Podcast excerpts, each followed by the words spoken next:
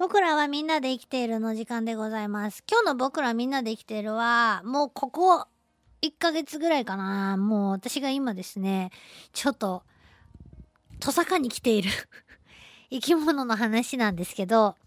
ちょっと前まではですね、なんとも思わなかったし、どっちかっていうと、ちょっと可愛いやつだな、ぐらいの軽いノリで今まで付き合ってきたんですけども、今もうキーってなっているのが、実はですね、カタツムリの仲間なんですけど、えーその中でも、薄皮マイマイっていうね、名前のカタツムリなんです。これはね、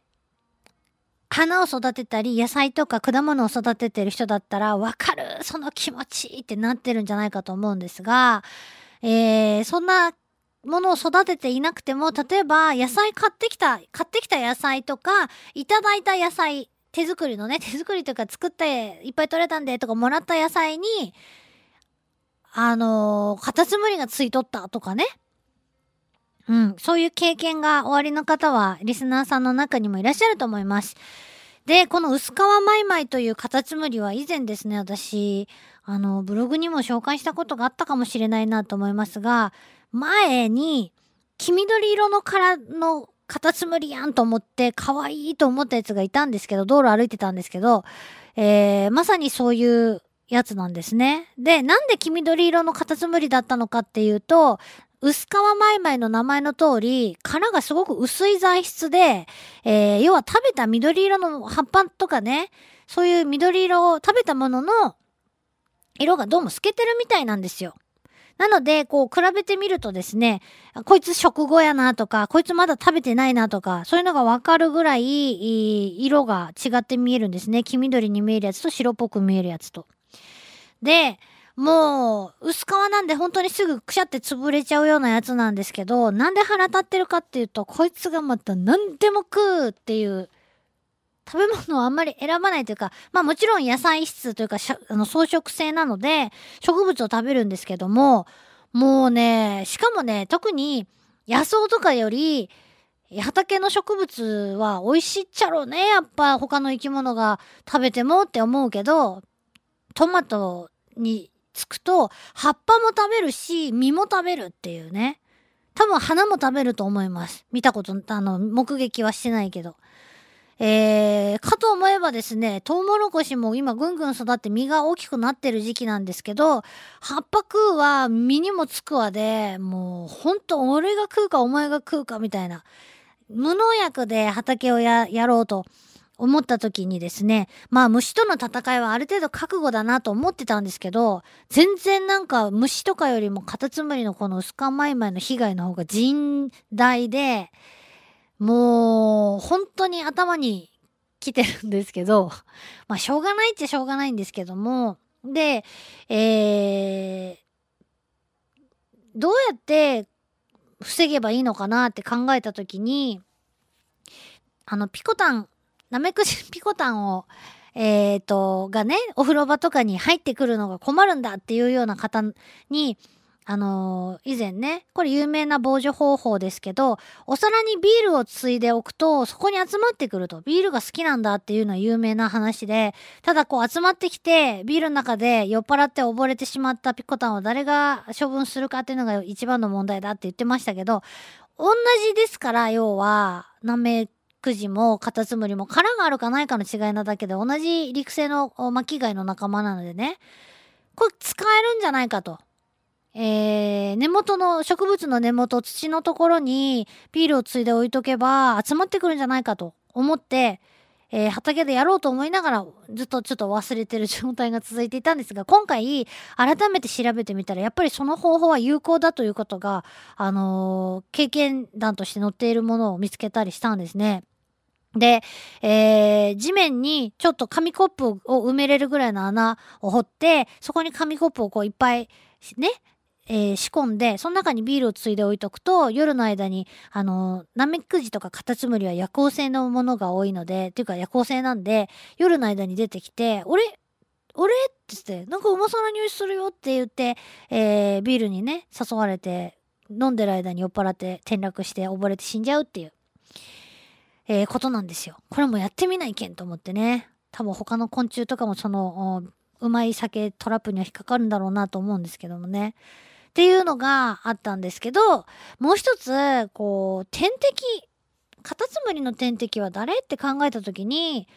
やっぱ一番有名なのはカタツムリの殻をかぶる、かぶって食うっていうことで、名前がそのまま付けられてるマイマイカブリがね、一番有名な天敵だろうと思うんですけど、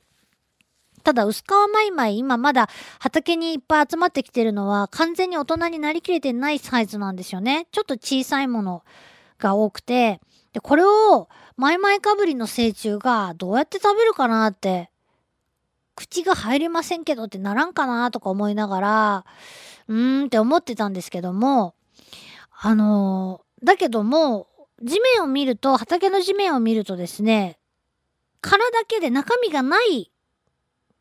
まあ、貝殻が砂浜に落ちてるように、薄皮マイマイの殻だけが落ちていることがあったりするんです。何回か目撃してるんですけど、そのね、中身がなくなっている現象を今まで深く考えたことがなかったんですが、まあ何らかの原因で死んで中身だけなくなったんだろうぐらいに思ってたんですけど、よく考えたらそんなに綺麗になくなるのかなと思ってね。で、実はですね、そうかと、マイマイかぶりの仕業かもしれないなと思って、その中身を食べちゃったのは、で、マイマイかぶりはですね、よく考えたらですね、あのー、幼虫もマイマイかぶりなんですよ。あ、じゃあ、今ちょっと日本語おかしいけど、幼虫もカタツムリを食べるんですよね。幼虫も成虫もカタツムリを食べるんですよ。っていうことは、私はその田んぼじゃない畑のそばでマイマイかぶりの幼虫を見かけてるし、成虫も見かけてるんで、ふわっと思って、